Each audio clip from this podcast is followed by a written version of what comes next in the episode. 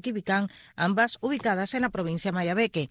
Tras desconocerse su paradero el martes, Laida Jacinto, la madre de Aníbal, confirmó la información a Martín Noticias y denunció que fueron trasladados atados de pies y manos con las esposas conocidas como Chaquiras. Por aquí Laida, la madre del preso político de conciencia Aníbal Yaciel Palau Jacinto, dando información acerca del paradero desconocido de los muchachos. En la mañana luego, bueno, que supimos que al menos Aníbal me logró llamar y está en Melena.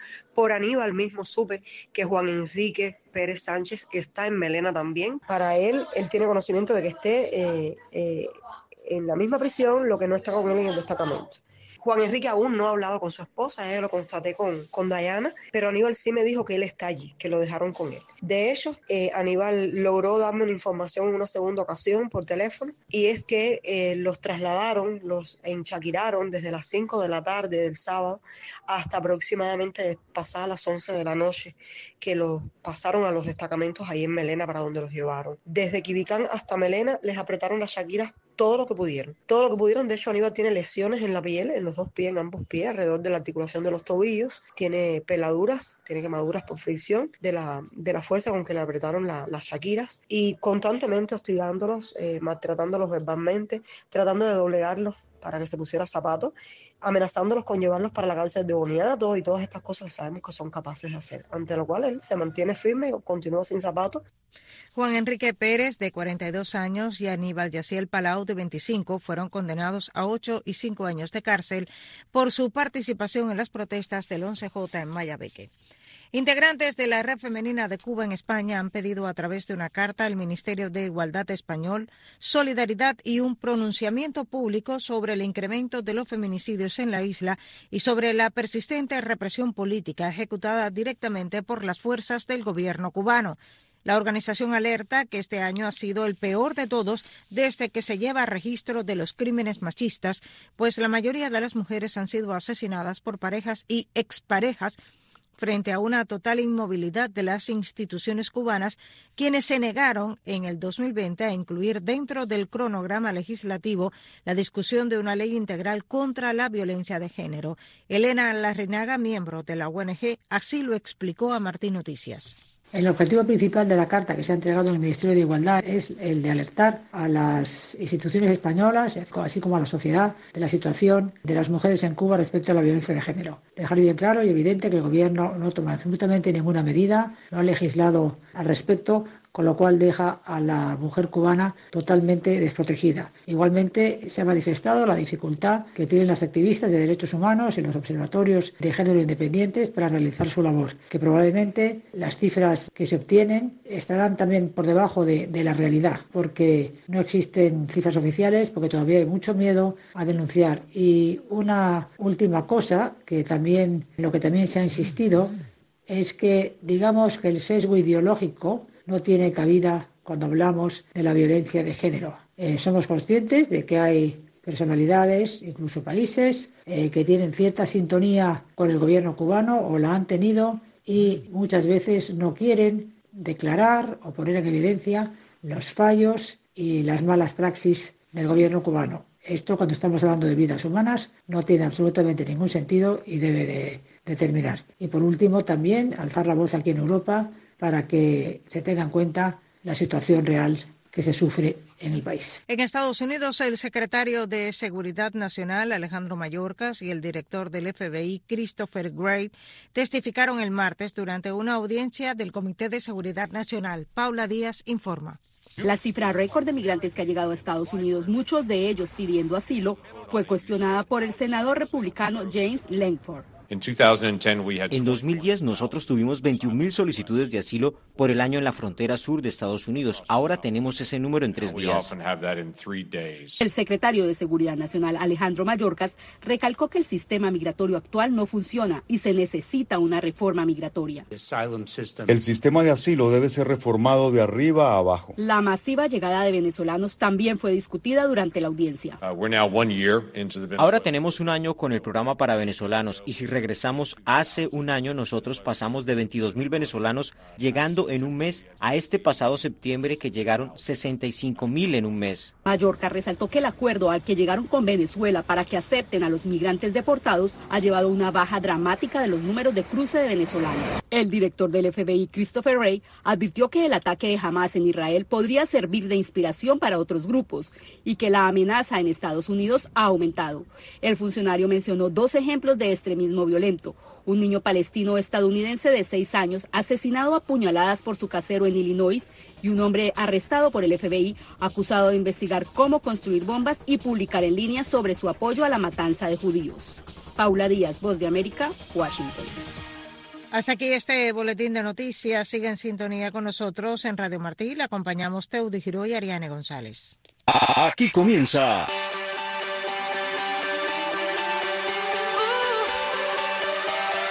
Café Digital. Saludos y bienvenidos a Café Digital. Yo soy Ivette Pacheco. Desde aquí pretendemos contarte de primer oído las informaciones, tendencias y curiosidades más destacadas de la ciencia y las nuevas tecnologías. Apenas han pasado unas horas y ya estamos de vuelta en Café Digital.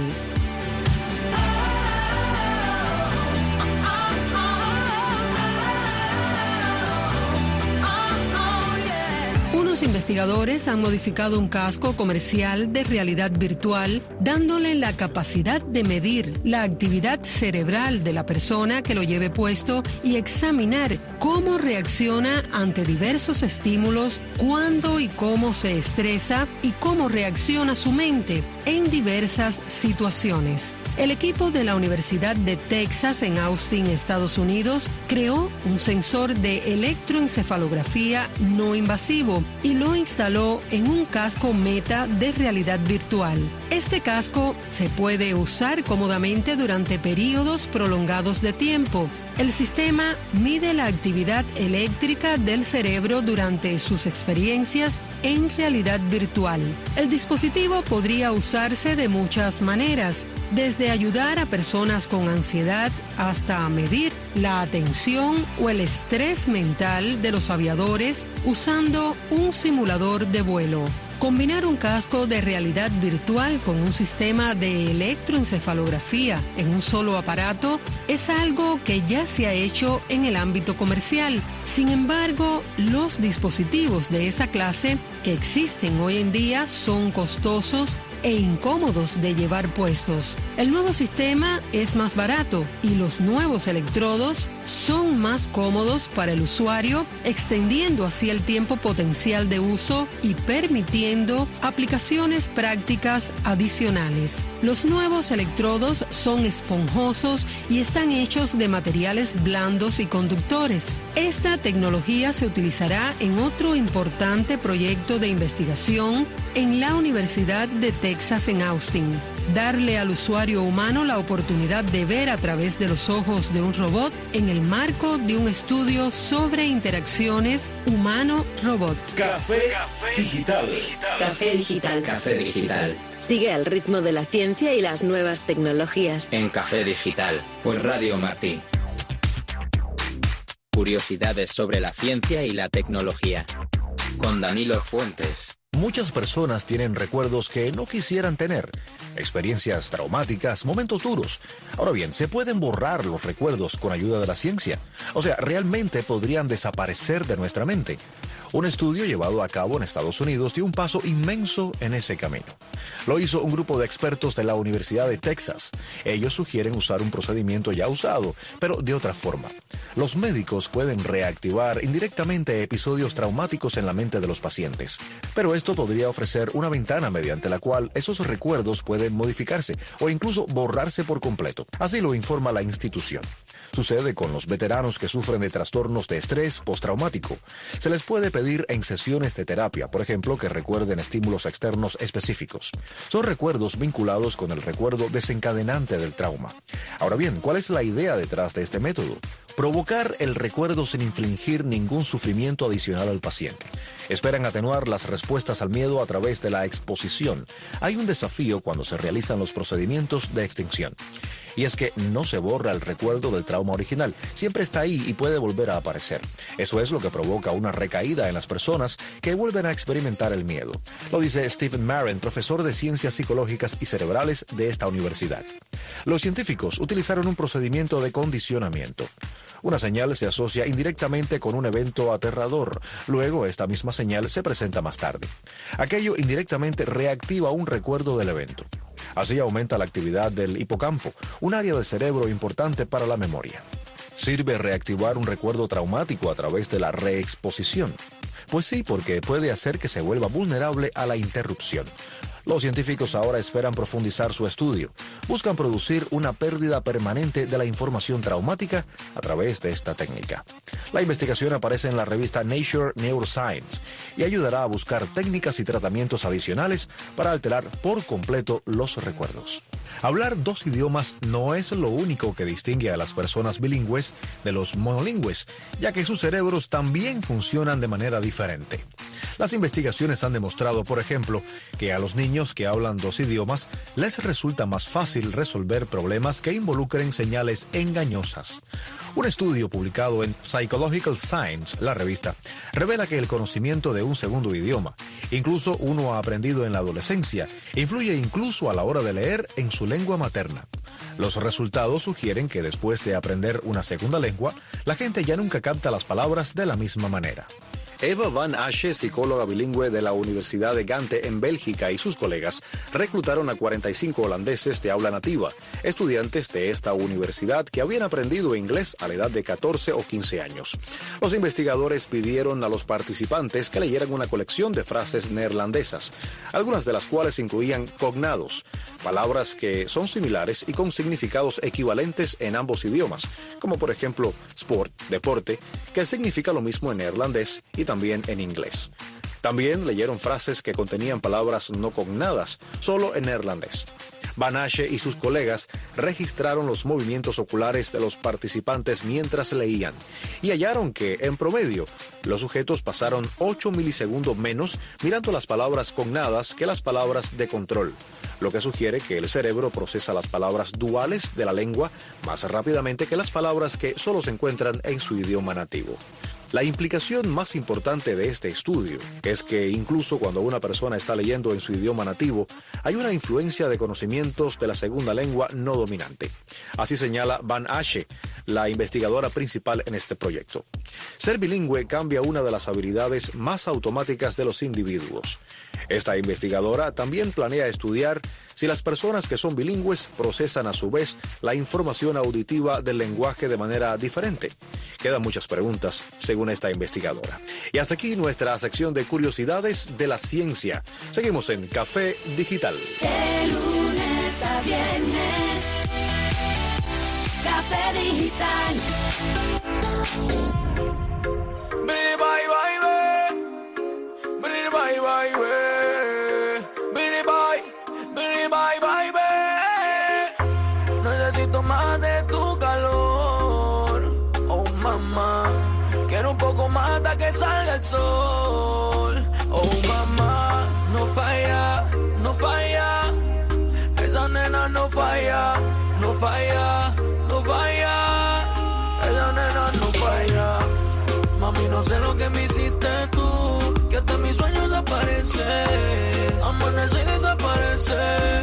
Yeah,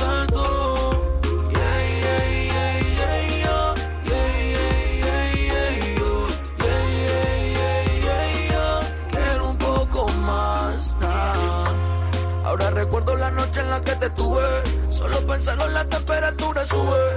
Tú sabes, baby, que llegamos hasta la nube. Dale, mami, no lo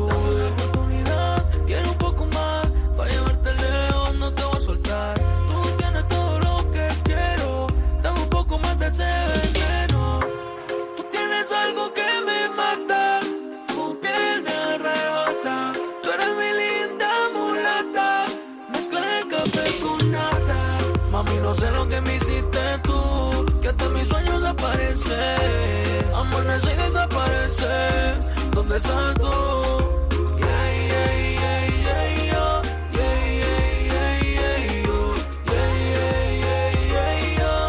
Quiero un poco más, nah. Necesito más de tu calor. Oh, mamá. Quiero un poco más hasta que salga el sol.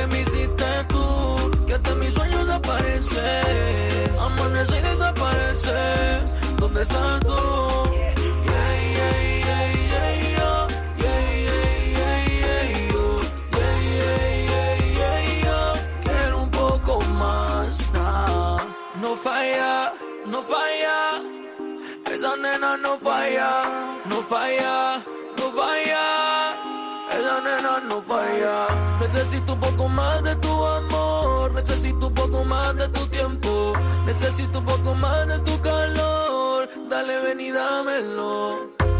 Tú tienes algo que me mata. Tu piel me arrebata. Tú eres mi linda mulata. Mezcla de café con nata. Mami, no sé lo que me hiciste tú. Que hasta mis sueños aparecen. Amanece y desaparece. ¿Dónde estás tú?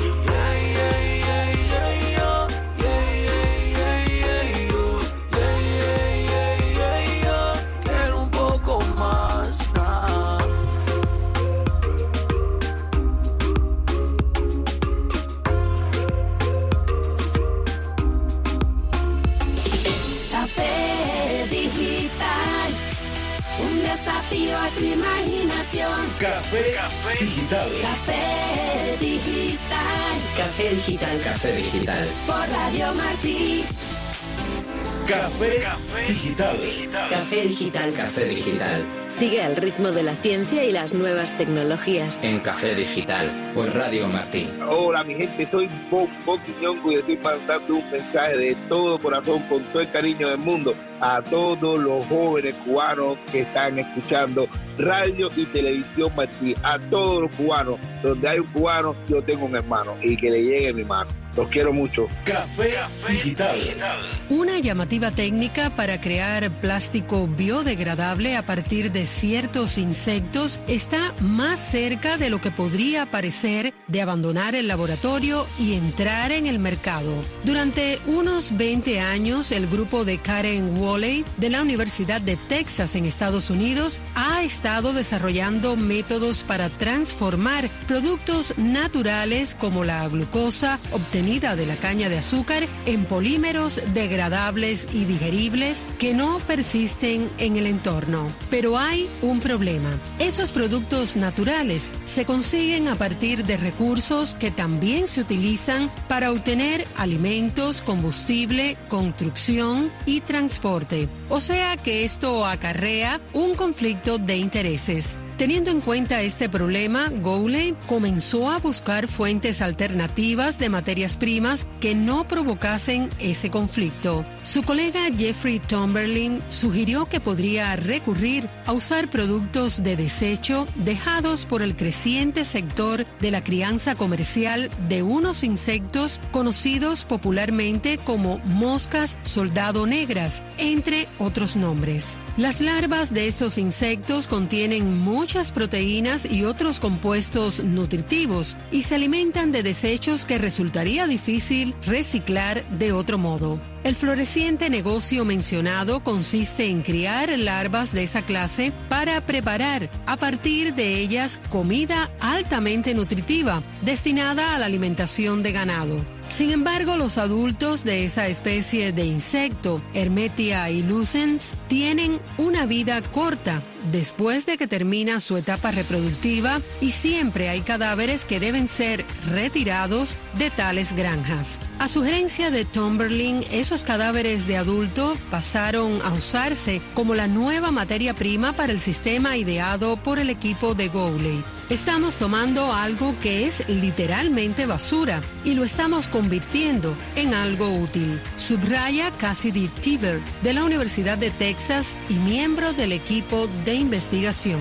Cuando Tibet examinó los insectos muertos, determinó que la quitina es un componente importante. Este polímero a base de azúcar, biodegradable y no tóxico, fortalece el exoesqueleto de insectos y crustáceos. Ya hay varias empresas que extraen quitina de las corazas de cangrejos y otros crustáceos para varias aplicaciones. Tibet ha estado aplicando técnicas similares que incluyen enjuagues con etanol para extraer quitina de los cadáveres de insectos y purificarla. Sin embargo, esto apunta a que el polvo de quitina producido a partir de los insectos Hermetia lucens es más puro. Además, obtener quitina de ellos en vez de hacerlo de los crustáceos podría evitar riesgos en las personas alérgicas al marisco. Mientras Tibets continúa refinando sus técnicas de extracción, el laboratorio de Gowley ha estado convirtiendo la quitina purificada de mosca soldado negra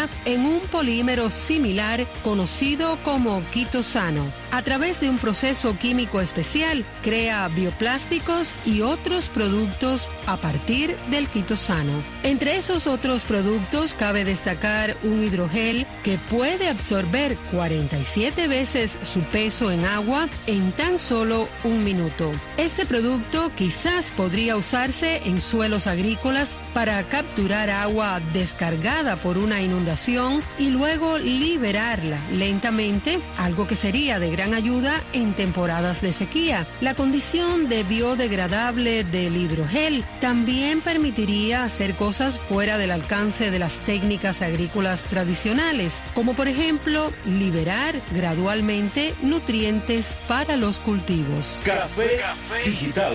Café digital. Café digital. Sigue al ritmo de la ciencia y las nuevas tecnologías. En Café Digital por Radio Martí. Recuerda visitarnos en facebook.com guion diagonal Martí Noticias. Allí encontrarás las últimas noticias de Cuba y el mundo sin censura. Pero cuando estés allí, no olvides darnos like y síguenos. De lunes a viernes.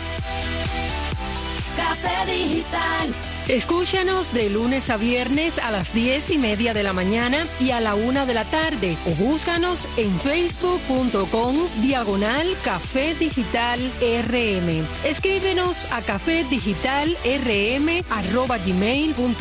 y comparte con nosotros tu opinión sobre el programa y cuáles son los temas preferidos de ciencia y tecnología. Siempre que visites nuestras redes sociales, recuerda darnos like y síguenos. Café Digital, un desafío a tu imaginación. Café Digital, por Radio Martí. Café, digital. Café digital. Café digital. Lo mejor de la ciencia y las nuevas tecnologías. Conéctate con nosotros.